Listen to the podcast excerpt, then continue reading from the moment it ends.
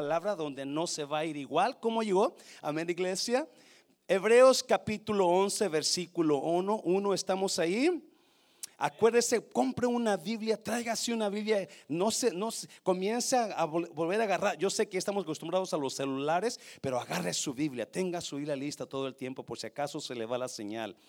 Es pues la fe que la certeza de lo que se espera y note, la convicción de lo que no se ve. Hmm porque por ella alcanzaron buen testimonio los antiguos. Por la fe entendemos haber constituido el universo por la palabra de Dios, de modo que lo que se ve fue hecho de qué?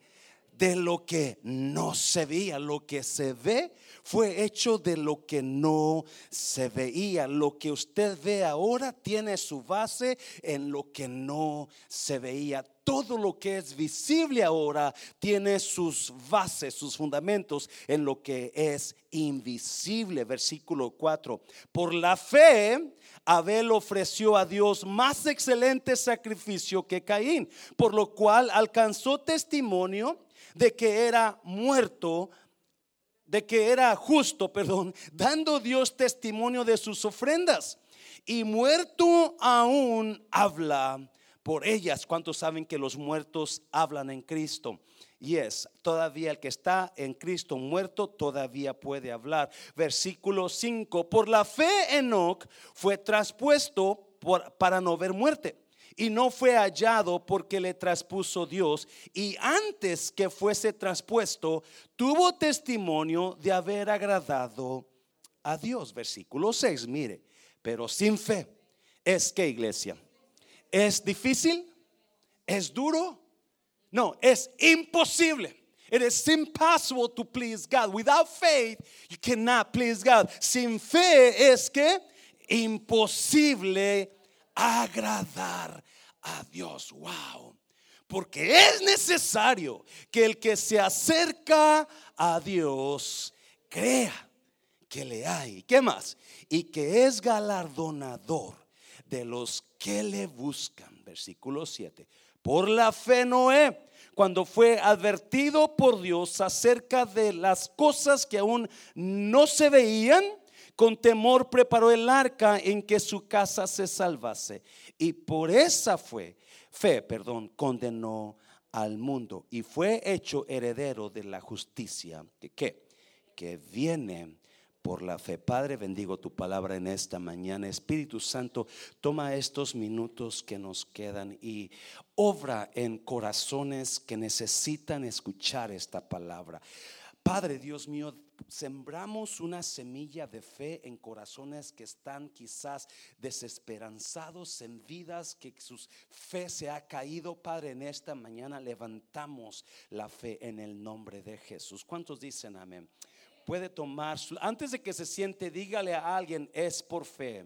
Dígale a alguien, es por fe. Mm, tengo días Ah, puede tomar su lugar. Tengo días que Dios ha estado tratando conmigo en esta área. Tengo semanas, tengo tiempo donde Dios ha estado tratando conmigo sobre este tema. Ah, hay hay metas que tenemos como pastor, tenemos para la iglesia y nada vamos a lograr si no es por la fe. Es importante que usted y yo esta mañana agarremos este mensaje. Dios me lo daba y espero que pueda dárselo como Dios me lo estaba dando. Hace 1986, eh, noviembre de 1986, un servidor tenía como dos años de edad, no es cierto. Noviembre de 1986 iba manejando de mi trabajo a mi casa y venía escuchando las noticias y de repente sale una noticia donde decían, atención, hoy es el gran día que va a beneficiar a miles de indocumentados.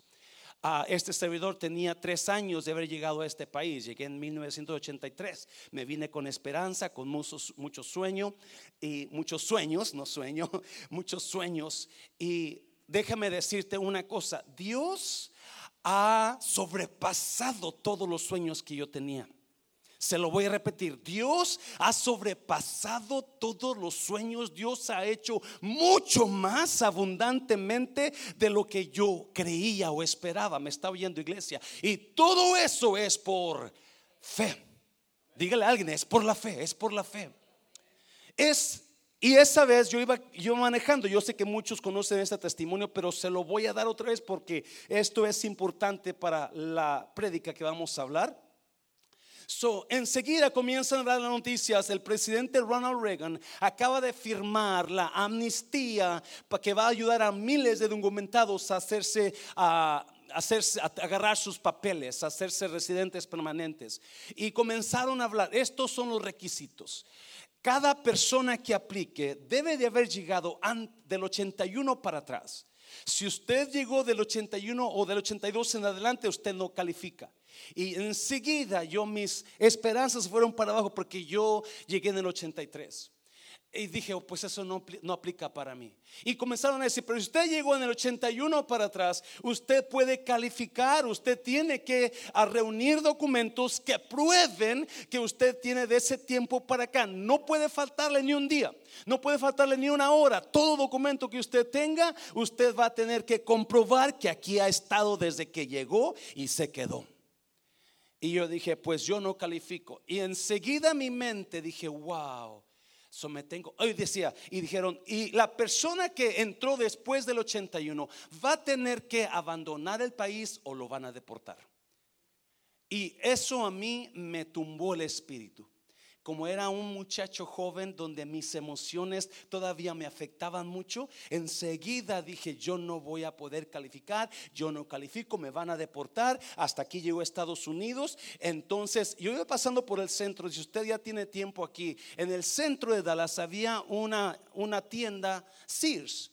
Ahí eh, la miro la tienda, me salgo enseguida y entro a la tienda y agarro un equipo de maletas. porque yo me voy a ir para México. ¿Para qué espero que me manden? Mi mente sin fe, mi mente caída. ¿Para qué espero que me manden? Yo me voy solo, no ocupo que me manden a mí, nadie. So, entro a la, tienda y agarro, veo un juego de maletas de equipaje. Dije, este me lo llevo. Eran como siete maletas. Y llego a la casa donde yo vivía. Vivía con una familia creyente. Gracias a Dios por las familias creyentes. Y cuando me ve la hermana con el montón de maletas, me dice, va de vacaciones, José. Y le dije, no, me voy para México, que no sabe que nos van a mandar para México. Y dice ella, José, ¿y usted no va a aplicar? Le dije, ¿cómo voy a aplicar si no califico? Y enseguida me dice esto, ¿usted no cree que Dios lo trajo a Estados Unidos con un propósito? Esa palabra se me quedó aquí. So, lo que, lo que y se comencé a, meditar en esa palabra y me dijo ella, aplique, aplique, consiga cartas, se las pueden dar. El Señor con que usted llegó en el 83 le puede hacer cartas quizás. lo que hice, le hablo a don Alfredo, Alfredo Bonilla, me acuerdo, ya murió el Señor. Y porque yo llegué con él en el 83 y trabajé en construcción con él. Y le dije, don Alfredo, ¿usted cree que me puede dar una carta? Necesito aplicar para la residencia. Y me dijo, claro que sí, Guy, era chicano. Aplica y cuando te manden la ponle que llegaste en el 81 y cuando te manden la cita, vienes por la carta. Yo llené la aplicación y la mandé. Al mes me llegó la cita. Y le hablo a don Alfredo, don Alfredo, ¿usted cree que me puede dar la carta? Ya me llegó la cita. Y me dice, claro, ven mañana, Guy, aquí, aquí la voy a tener. Llego yo ahí con don Alfredo y este, él vivía en Louisville, yo vivía en Oak Cliff, en el Highland Park de Dallas, el nuevo. Y uh, so llego con él, está cenando. Y en cuanto llego, miro una cara de don Alfredo un poquito media que no me gustó. Y me dice, oh, guy, acabo de colgar con migración. Adivina qué. Me dicen que no puedo dar más cartas, ya di muchas. Dice, pero mi hijo te la puede vender. Él puede venderte una carta si tú quieres para que si te es residente y puedas quedarte en Estados Unidos. Y no sé cuánto me pidió, la verdad no recuerdo. El caso es que yo me desanimé y me agüité de que el Señor quisiera sacar dinero de mí por mi situación, ¿no? Pero no llevaba el dinero. Le dije don Alfredo, no traigo el dinero, vengo mañana con él. Dijo, ven mañana porque después de mañana salimos para España de viaje a la familia, so no vamos a estar. yo vengo de por la 35. Yo vengo manejando, eh, ese noviembre del 86, vengo manejando y vengo pensando en lo que acabo de pasar con Alfredo y de repente me acuerdo de la palabra que me dijo la hermana Lupita. ¿Usted no cree que Dios lo trajo a Estados Unidos con un propósito? Y comencé a meditar en eso. Y comencé a pensar, vos, si Dios tiene un propósito para mí, entonces Él tiene que cumplir su propósito en mí. So, yo no tengo que comprar cartas para quedarme en Estados Unidos. Y dije, yo voy a ir a migración sin nada. Yo voy a ir a migración con lo que yo tengo. Yo no tengo que mentirle a migración. Yo voy a ir. Y, comencé a pensar y volteo hacia arriba manejando. Era una tarde y ya estaba oscureciendo. Y vengo manejando y le prometo a Dios esto. Y le digo a Dios, Dios, si tú tienes propósito para mí, yo voy a ir a migración. Yo voy a ir a migración sin la carta que yo quería comprar. Voy a conseguir cartas de mi trabajo y cartas de mi iglesia. Y es todo lo que voy a llevar. Y si tú tienes un propósito para mí, tú vas a hacer algo en esa situación. Llego a la casa, la, hermana Lupita me dice, José, no tenemos carro para ir a la cita con nuestro, hay un pastor que nos va a ayudar a poner los documentos en orden, porque ellos también habían ah, aplicado. y ellos tampoco habían llegado a tiempo. So, uh, dice, ¿nos puede llevar con ese pastor mañana para que nos acomode los papeles y tráeselos de usted para que, para que usted este, también le ayude? Yo tenía una carta de mi iglesia del 84, que fue cuando yo fui salvo, y tenía una carta de mi trabajo del 84, que fue cuando yo comencé a trabajar ahí. So, me faltaban tres años. Le dijo que yo los llevo mañana. Fuimos con el pastor entraron ellos al siguiente día y mientras estaba estaba uh, el pastor se pasó tiempo con ellos porque llevaban muchos papeles, muchos tenían que estar comprobando cada día que habían vivido aquí, la, la, la. El caso es que cuando salen ellos, me, uh, me hablan a mí, uh, José le habla el pastor, dice que entre ya. Y so yo entro con mi little folder, con dos hojas, y, y entro ahí, el pastor me dice, hijo, siéntate. Yo tenía 19, 20 años por ahí. Ah, juventud, ¿verdad? Uf, ¿cómo se va la juventud? Y me dice, siéntate. Y me dice, a ver, enséñame tus papeles. Y ya le doy mi folder. Y lo abre y dice, ¿qué es esto? Y le dije, pues son mis cartas que tengo. dice, ¿estás loco, mijo? ¿Tú piensas ir con migración así? Le dije, claro. No, te falta el tiempo, te faltan tres años. Le dije, pastor, disculpe, pero este, yo decidí ir así. Si vas, te van a mandar para migración. Y le dije, no, no, yo, no importa, yo, yo decidí ir así.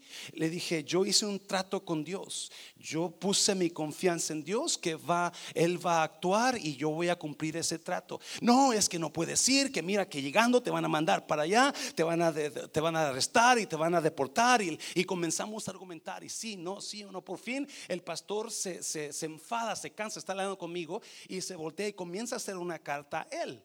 Y comienza a hacerla. Y en esa carta, porque yo la leí, decía, yo conozco a este muchacho, que no era cierto porque no me conocía. Eh, él le falta una carta, pero no puede conseguirla ahorita porque la persona que se la va a dar está en España, que sí era cierto. El chavo se ha ido para España. Solo les pido un mes para que ustedes le den el tiempo, un mes de tiempo para que agarre esa carta y se las lleve. Y agarra el papel que escribió y lo, lo, lo, lo pone en mis documentos, los, los staple lo grampa. Y yo me voy para mi casa. Al siguiente día era la cita con migración. Y cuando vamos a migración y llegamos a migración, era la parejita y yo, llegamos, me estacioné mero enfrente de la oficina de migración y ah, nos bajamos. Y cuando iba a entrar a la puerta, me acuerdo de la carta, veo un bote de basura y me acuerdo de la carta que el pastor había hecho. So agarro mi folder, rompo la carta de mi folder, la hago pedacitos y la pongo en la basura. Porque en mi mente yo había hecho un trato con Dios y le había dicho, Dios, yo voy a confiar en que tú tienes control de mi vida, yo voy a confiar en que tú tienes un plan para mí, yo voy a confiar en que tú tienes en control todo lo que estoy pasando. y, rompí la carta y entro, entramos ahí a, la oficina, como los 15 minutos, José Luis Mancera.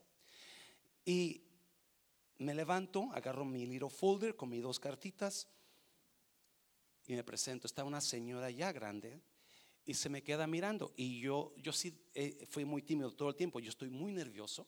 No sé qué decirle. Yo tengo mi folder aquí y la señora se me queda mirando. Y yo no sé, so, se me queda mirando ahí como diciendo, ¿y este tonto qué está haciendo aquí? ¿No? Y so, me dice, hijo, dame tus papeles. Y le dije, es que tengo algo que confesarle, señora. Esa, esa aplicación que usted tiene ahí no es cierto, no es verdad. Yo no entré en el 81 a este país, yo entré en el 83, pero no tengo cartas más que estas de mi iglesia y de mi trabajo. Y esto es lo que tengo. Se me queda mirando la señora y me dijo, ¿sabes qué hijo? Me caes bien. Y me dice esto, ¿quieres quedarte en Estados Unidos? Y yo pienso, pues qué pregunta tonta es esa, ¿no? Y le dije, claro. Y se voltea a la señora, agarra un papelito largo y me dice, fírmame este papel. Yo voy a hacer una cosa. Yo no te voy a dar el permiso para que te quedes. Voy a pasar tu caso a migración. Y migración, te voy a dar una tarjeta de un mes, una residencia temporal de un mes. Migración va a decidir qué hacer contigo. Si ellos deciden que te quedes, te van a mandar tu residencia permanente. Pero si deciden que te vayas, te van a mandar una carta diciendo que te vayas para México. Choquela, le digo. No, no es cierto, no le hice eso, pero le dije, ok, perfecto. Me pasaron, me, mandaron con un señor que estaba sacando fotos y me dieron una tarjetita de un mes, una tarjeta rosita. Yo vengo bien contento, un mes, un mes, ya la hice, estás por un mes. A los 15 días me llegó mi residencia permanente. A los 15 días Dios me mandó mi residencia. Jamás en la vida me preguntaron nada porque tengo amigos que les preguntaron y mandaron, te falta ese tiempo, te falta aquel tiempo. ¿Y dónde estabas en aquel tiempo? Y a ese servidor jamás le dijeron nada porque lo que Dios hace, lo hace bien hecho. ¿Me está oyendo iglesia? Y el escritor de Hebreos está hablando de un tema emocionante. Yo no sé de usted, pero yo no quiero ser un creyente que solamente viene a la iglesia y te vas, le cantas bonito, recibes y te vas y vienes a la iglesia y, no hay un fruto de fe en ti. Me está oyendo iglesia. So, en esta mañana quiero sembrar una semilla de fe en ti. Va a ser sencillo, pero voy a sembrar una semilla de fe en ti porque la iglesia necesita experimentar el poder de la fe en las vidas creyentes. Usted y yo necesitamos experimentar el poder de la fe, donde podamos ver la gloria de Dios, donde podamos ver el mover de Dios. Y desde ese día mi vida cambió. Desde ese día que llegó mi residencia, es más, desde el día que, me, que fui a migración, ese día me dio mi tarjeta temporal, pero ya jamás fui mojadito. me está oyendo, porque mi vida cambió, mi vida fue transformada. Todo por creerle a Dios. Y yo quiero darte a ti esta palabra de fe, esta palabra que va a ser sencilla, pero que va a motivarte a ti a creerle a Dios en las cosas negativas que estás pasando, a creerle a Dios que hay algo más para ti aparte de la vida cristiana normal. La vida cristiana no debe ser nunca normal. La vida del creyente debe ser anormal, debe estar lleno de cosas de Dios, debe estar lleno de expectativas de Dios. Dáselo fuerte al Señor, dáselo fuerte. Oh God, oh God. Versículo 1 dice una gran verdad. Ponme versículo 1 por dice una gran verdad ahí. Es pues, note eso, la fe. Que la certeza de lo que se espera. Y enseguida dice lo siguiente, la convicción de que de lo que no se ve pues la fe, la certeza, la seguridad, lo que se espera y la convicción. Yo estoy seguro que eso que no veo va a suceder en mi vida. ¿Me está oyendo iglesia? Mm. Existen cosas reales invisibles, o más bien existen cosas reales de Dios escondido en lo invisible. Hay cosas reales de Dios que no podemos ver. Solamente lo podemos ver con los ojos de la fe. Estos ojos son los órganos que me ayudan a mirar lo visible. Estos ojos son los órganos que me ayudan a verlo usted y decir, y qué feo está el hermano. No, no es cierto, no es cierto. Estos ojos es los ojos, órganos que me ayudan a verlo usted decir, wow, mira, el hermano se avienta. Mira la hermana, qué chula está. Estos ojos me ayudan a verlo a usted porque usted es visible. Pero estos ojos jamás van a ver las cosas invisibles. Y el verso 1 dice que hay cosas escondidas que no se pueden ver con los ojos visibles. Esas cosas solamente se pueden ver con los ojos de la fe. ¿Me está viendo iglesia? Su fe es muy importante para la vida del creyente. Es muy importante para la vida del cristiano. Tiene que haber fe para que podamos ver las cosas invisibles. Yo no tenía, para mí no era, yo no debía haber agarrado mi ciudadanía o mi estado legal. Eso era invisible, eso era lejano para mí. Pero por la fe pude agarrar y palpar lo que era invisible, se hizo visible para mí. Lo que no podía tener por la fe, pude tener un día mi tarjeta de residencia permanente y un día mi ciudadanía americana. Por todo por creerle a Dios. Es importante que usted y yo entendamos la vida del creyente está marcada por la fe. Y capítulo 11 de Hebreos, capítulo 11 habla de los héroes de la fe. Capítulo 11 habla de tanto personaje que agradó a Dios porque tuvieron fe. Dígale a alguien, es por fe es por fe. Es importantísimo que nosotros podamos entender la importancia de desarrollar fe en nosotros. Desarrollar fe. Número uno, rápidamente, mira, vamos a mirarlo. Fe es requerida para que Dios se manifieste. Otra, escuchando la prédica, pero como no está alimentándose de la palabra, usted no tiene con qué sacarla. No tiene con qué sacar la fe, porque la fe se saca con la palabra.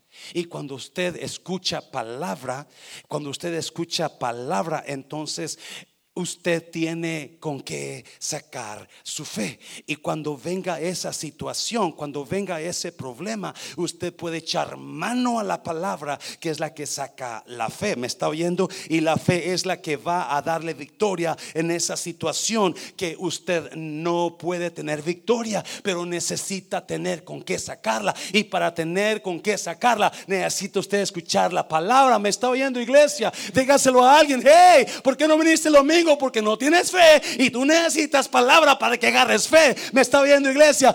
Mándele este, esta prédica a alguien que le acostumbra a no venir. Pero hey, no tienes fe. Esa situación te va a hundir porque tú necesitas fe. Dáselo fuerte al Señor. Dáselo fuerte. Oh God, yes. Yo necesito activar mi fe escuchando palabra. Yo necesito ver la gloria de Dios. Y la única manera que la voy a ver es cuando yo tenga fe. Número dos. Número dos. La fe edifica cosas que aún no se han visto. La fe es constructora, ¿sabe usted eso? La fe construye. La fe es edificadora. Y lo que hace la fe, la fe edifica cosas que aún no se han visto. Muchas parejas están en esa relación fría, esa relación de pleitos, porque están haciendo lo mismo que todo mundo hace, pleito, pelear por esto, pelear por lo otro, en lugar de comenzar a hacer algo nuevo que las parejas no están haciendo. Me está viendo, iglesia. Muchas parejas están a punto de divorcio porque en lugar de estar sacando fe y animándose y haciendo cosas en ellos que las otras parejas no hacen, su relación se está muriendo. A ver si lo puedo explicar un poquito leyendo el versículo. Mira, versículo 7. Por la, ¿qué? Dígale a alguien, es por la fe. Es por fe. Por la fe Noé, cuando fue advertido por Dios acerca de cosas de que, que aún no se veían. La fe edifica cosas que aún no se ven. La fe se pone a trabajar haciendo cosas que todavía la gente no sabe de ellos. Con temor preparó el arca en que su casa se salvase. Y por esa fe condenó al mundo y fue hecho heredero de la justicia que viene por la fe. ¿Qué está diciendo? Noé está viviendo en un tiempo muy feo, donde todo mundo eh, odiaba, donde todo mundo eran pecadores. La Biblia dice capítulo 6 de Génesis que, que Dios miró a su creación y le dolió haber hecho al hombre.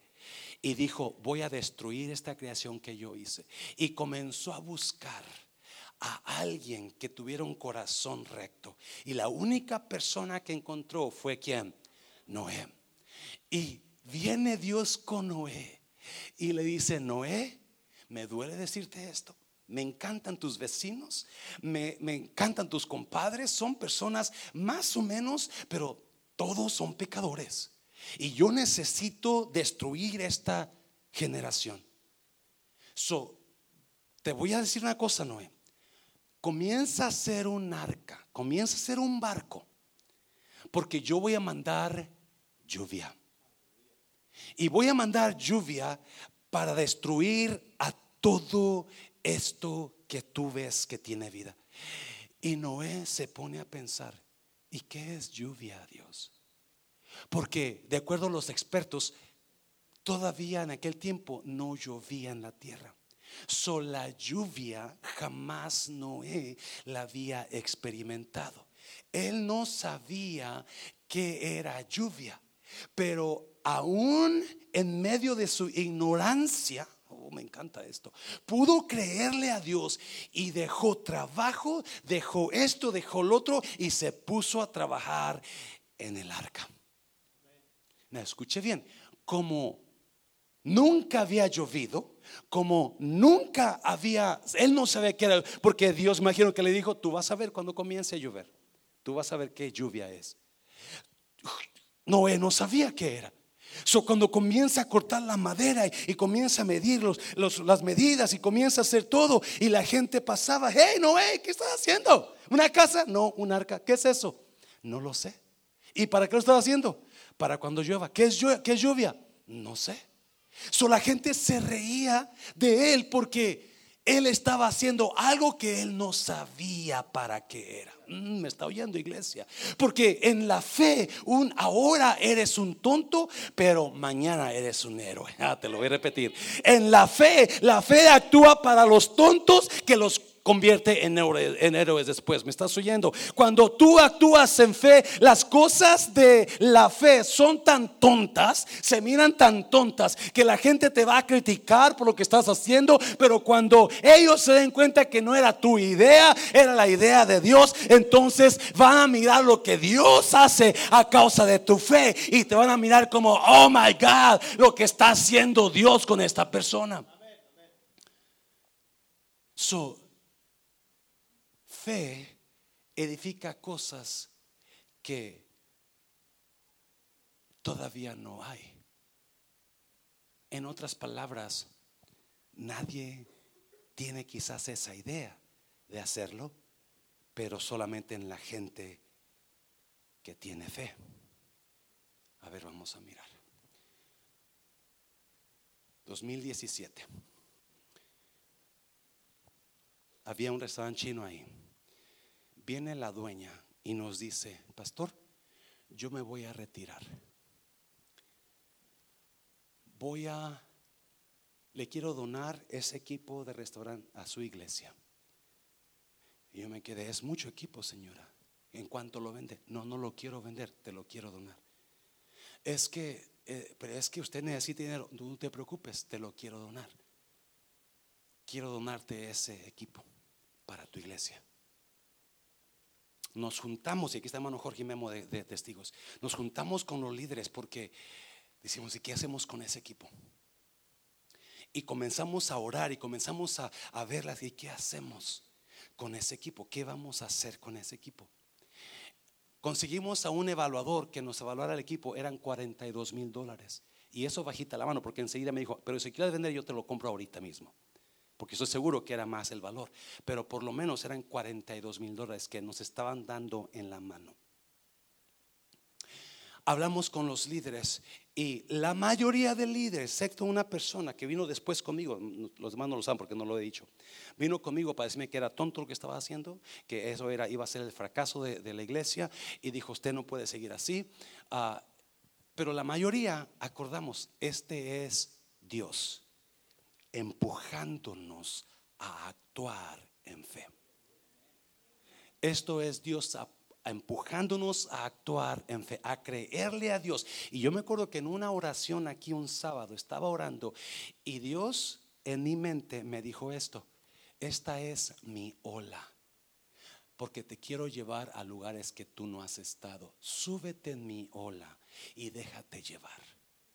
Y yo lo agarré por Dios así. Esta es la ola de Dios. Y eso fue en 2017. 2018 llegó y comenzamos a trabajar en ese restaurante. Los hermanos eh, se podían trabajar ahí. 2019 llegó y por fin, a 2018, pero en todo 2017 comenzamos a trabajar. 2018 la gente que iba a trabajar el refrán se fue. A la gente que ya que habíamos quedado que iba a, a ayudarnos con ese lugar, el restaurante, se fue de la iglesia y ya no teníamos a nadie. Y Dios es testigo que yo estaba y cómo le voy a hacer, Dios, ¿por qué me diste esta cosa? Porque déjame decirte, la fe no viene sencillita. La fe viene con un montón de dudas en la mente, la fe viene con ataques, la fe viene con tiempo que se va a tardar. Noé duró 120 años haciendo el arca, me está oyendo, pero nunca se cansó, nunca dijo, y quizás estuvo a punto de dejar, yo no sé qué es lluvia, yo no sé para qué estoy haciendo como tonto aquí, me está viendo, pero estuvimos trabajando en ese lugar 2017, 2018, 2019 por fin se abrió ese lugar. Me está oyendo, por fin se abrió y que llega la pandemia enseguida. Pero antes de que llegara la pandemia, se nos descompuso el aire, eh, los dos aires acondicionados del refrán. Y un día en junio del 2019 se quedó el restaurante sin aire. Y me fui a la oficina a orar. Y cuando regreso ahí, llega una señora, y esto es, Dios sabe que estoy hablando de verdad. Llega una señora y me dice, está caliente aquí, oiga. Le digo, es que se nos compusieron los aires. Llámele a mi esposo a ver si le puede ayudar. Le llamo al Señor, el Señor viene, sube al aire arriba y me dice, ¿sabe qué? Su unidad está muy vieja, la voy a tener que reemplazar. Es decir, de toneladas y media, se lo va a poner nuevecita de 10 toneladas. Y le dije, espéreme, espéreme, antes de que ponga las 10 toneladas, ¿cuánto me va a costar? Se queda pensando y dice, no se preocupe, yo no he dado mis diezmos en mucho tiempo, yo se la regalo. ¿Me está oyendo? Porque cuando Dios está envuelto y cuando usted actúa en fe, Dios comienza a obrar, Dios comienza, el problema es que nuestra raza no le cree a Dios. Me está oyendo iglesia, porque hay gente que puede hacer su negocio y usted tiene miedo de hacer su negocio. Hay gente que puede mejorar su relación con su pareja, pero no está haciendo nada nuevo, es lo mismo viejo y por eso nada está pasando. Escuche bien, el año pasado recibí un email de una compañía y me decía esto, me decía, Pastor Mancera, queremos ayudarle a su iglesia. Nos hemos dado cuenta de que la mejor manera de que las iglesias como la de usted se pueda ayudar es teniendo un negocio. Solo queremos ayudar a usted a que abra su propio negocio. Nosotros ya teníamos dos años con el negocio. Porque Dios lo que hace, lo hace primero antes que pase todo. ¿Me está viendo? Dios lo que hace, lo hace para poner un ejemplo a los demás. La fe actúa, la fe edifica en cosas que todavía no se ven. Y cuando yo miraba, yo me reía y decía, Dios, gracias. Porque nosotros somos de los primeros en hacer algo así. Y no porque lo quisimos, porque nos empujaste en la fe. Ahora ese lugar está donando a la iglesia dos veces más que la iglesia tiene al mes, genera al mes. En otras palabras, es como si tuviéramos otras dos iglesias más haciendo el mismo dinero de aquí. ¿Alguien me está oyendo? Porque Dios es un Dios fiel que honra la fe. Dios es un Dios, por eso le digo, yo sé que ha habido ataques, yo sé que ha habido gente, que ha habido chismes, yo sé que ha habido habladas. Es que pastor se enfoca mucho en el refrán. No, no, es porque la fe, lo que Dios te dijo, tienes que hacerlo. ¿Me está oyendo iglesia? Y cuando Dios está envuelto, lo va a respaldar con gloria. Si crees, verás la gloria de Dios, le dijo Jesús a Marta. Dáselo fuerte al Señor, dáselo fuerte. Oh, porque Dios es el Dios que honra la fe, honra las cosas nuevas, cosas que nadie ha visto, cosas que nadie ha escuchado, son las que vienen por la fe. Mateo, Mateo, mira, ponme Mateo ahí capítulo 8, 10, 8. Y Jesús le dijo, yo iré y le sanaré. Hay un centurión romano que su siervo está muy enfermo, paralítico, está muriendo. Y el centurión va y encuentra a Jesús y le dice, necesito que sanes a mi siervo porque está muy grave. Jesús le dice, yo voy a ir y lo voy a sanar. Mira la respuesta del centurión, versículo 8. Respondió el centurión y dijo, Señor, no soy digno de que entres bajo mi techo, solamente di la palabra y mi criado Sara. El centurión sabe que los judíos no pueden entrar en la casa de los que no son judíos, de los gentiles o romanos. So, por eso yo no soy digno que entres, pero tú tienes autoridad, Jesús. Solamente que di la palabra, versículo 9, porque también yo soy hombre bajo autoridad y tengo bajo mis órdenes soldados. Y digo a este, ve y va, y al otro, ven y viene, y a mi siervo, haz esto y lo hace con la palabra, versículo 10. Al oírlo Jesús se maravilló y dijo a los que le seguían, de cierto os digo que, que ni aún en Israel que he hallado la fe edifica cosas que no se ven y no se escuchan. La fe edifica cosas que no se ven y no se escuchan. La fe edifica cosas que va a sorprender a todos. Porque Dios quiere que usted lo impresione con su fe. Cuando escuchó al hombre, dijo, wow, ni aún en Israel he encontrado tanta fe. Jesús impresionado por la fe del centurión. Y mira lo que le contestó, versículo 13.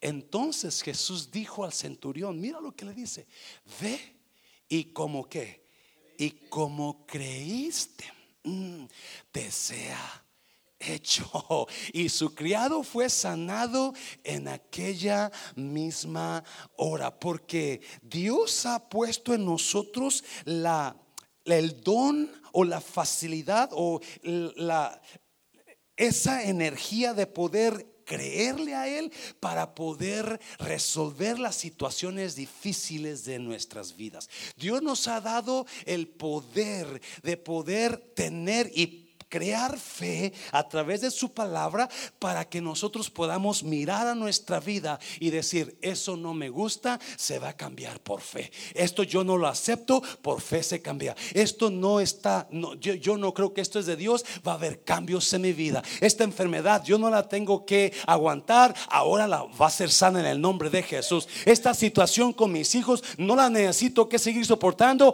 Mis hijos, yo voy a hablar con ellos, a orar por ellos y por fe van mejor amistad. La fe hace cambios en la vida de la persona. La fe cambia las cosas de mal para bien, porque eso es lo que agrada.